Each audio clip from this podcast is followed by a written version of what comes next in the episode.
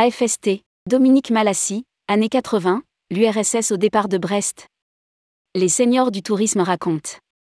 Initié par Michel Messager et désormais présidé par Georges Azouz, l'Association française des seniors du tourisme, AFST, regroupe près d'un millier de professionnels du tourisme, seniors en retraite ou en activité, tous secteurs confondus. Une petite centaine de ses membres ont participé à la rédaction d'un ouvrage qui regroupe des témoignages et des anecdotes de celles et ceux qui ont fait le tourisme. Dans cet ouvrage, un mot s'impose, passion. Passion d'un métier de rencontre et de partage qui, disent-ils, leur a appris à rêver, à se dépasser, à faire face à l'imprévisible. Seigneurs grands voyageurs, ils disent aussi que le plus beau des voyages est celui qu'ils n'ont pas encore fait. En cette fin d'année, tourmag.com vous propose une sélection de ces témoignages qui illustrent la rapide et spectaculaire évolution opérée en quatre petites décennies dans les métiers du tourisme.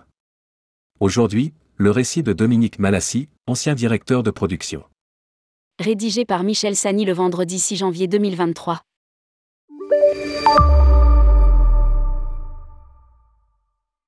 La politique de développement de Darro Voyage Bretagne, émanation de Darro Voyage dont le siège était rue Royale à Paris, passait par la mise en place de mini-chaînes d'avions au départ des aéroports bretons. Outre les traditionnels Baléares, Tunisie, Maroc, Sicile, Yougoslavie. Nous avions lancé l'URSS, avec un combiné Leningrad-Moscou. C'était la belle époque d'un touriste au programme donné à titre indicatif, où l'on ne savait pas quel serait le spectacle prévu au programme. Cirque Ballet Opéra Une certitude cependant, ils étaient toujours de qualité. Époque où l'on partait en accompagnement avec des bas et des parfums pour amadouer les réceptionnistes des hôtels et obtenir chambre et récupération de passeports en temps record époque où nous partions en accompagnement avec notre propre interprète en plus de l'incontournable guide un touriste qui ne nous lâchait pas du premier au dernier jour et qui ne ressemblait pas toujours à la Nathalie de la chanson de Gilbert Bécaud. Époque des magasins Berioska, îlot du capitalisme où tout se réglait en devises étrangères. Époque où l'on prévenait nos clients de ne pas acheter de caviar à bon prix dans la rue et où il y en avait toujours un qui se retrouvait avec des boîtes de thon ou de sardines achetées à prix d'or. Le caractère cyrillique est plein de mystères. Le Tupolev affrété d'une capacité de 75 places embarquées entre 10 et 12 personnels navigants mais uniquement 2 à 3 hôtesses effectuaient le service. Les autres surveillaient les uns tout en étant eux-mêmes surveillés par les autres. Un jour, lors d'une mise en place à l'aéroport de Brest, juste avant d'atterrir, nos amis russes n'ont rien trouvé de mieux que d'aller survoler la rade de Brest et la fameuse île Longue, base de nos sous-marins nucléaires et zone ultra-sensible interdite de survol. Lorsqu'ils se sont posés à l'aéroport de Brest-Guipava, le comité d'accueil de la gendarmerie maritime les attendait. Tout le personnel de bord a été longuement entendu. À terre.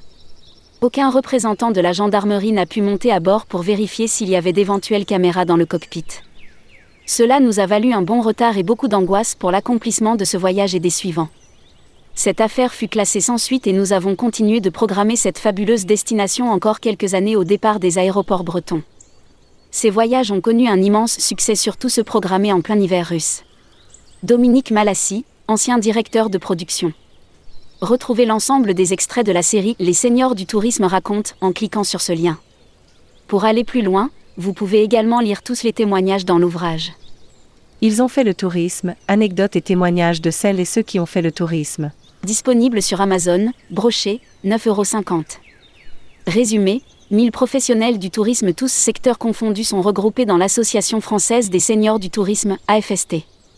Au menu de cette belle association, convivialité, partage, rencontres, tutorat en faveur des jeunes entrepreneurs du secteur, actions de solidarité. À travers cet ouvrage réalisé par une centaine de membres de l'AFST, un mot s'impose, la passion. Passion d'un métier qui, disent-ils, leur a appris à rêver, à se dépasser, à faire face à l'imprévisible et même à affronter des dangers physiques. Ces témoignages racontent le vécu du développement du tourisme organisé, morceaux de bravoure et d'anthologie où l'on découvre de la fête et de l'humour. Seniors, grands voyageurs, ils nous disent aussi que le plus beau des voyages est celui qu'ils n'ont pas encore fait.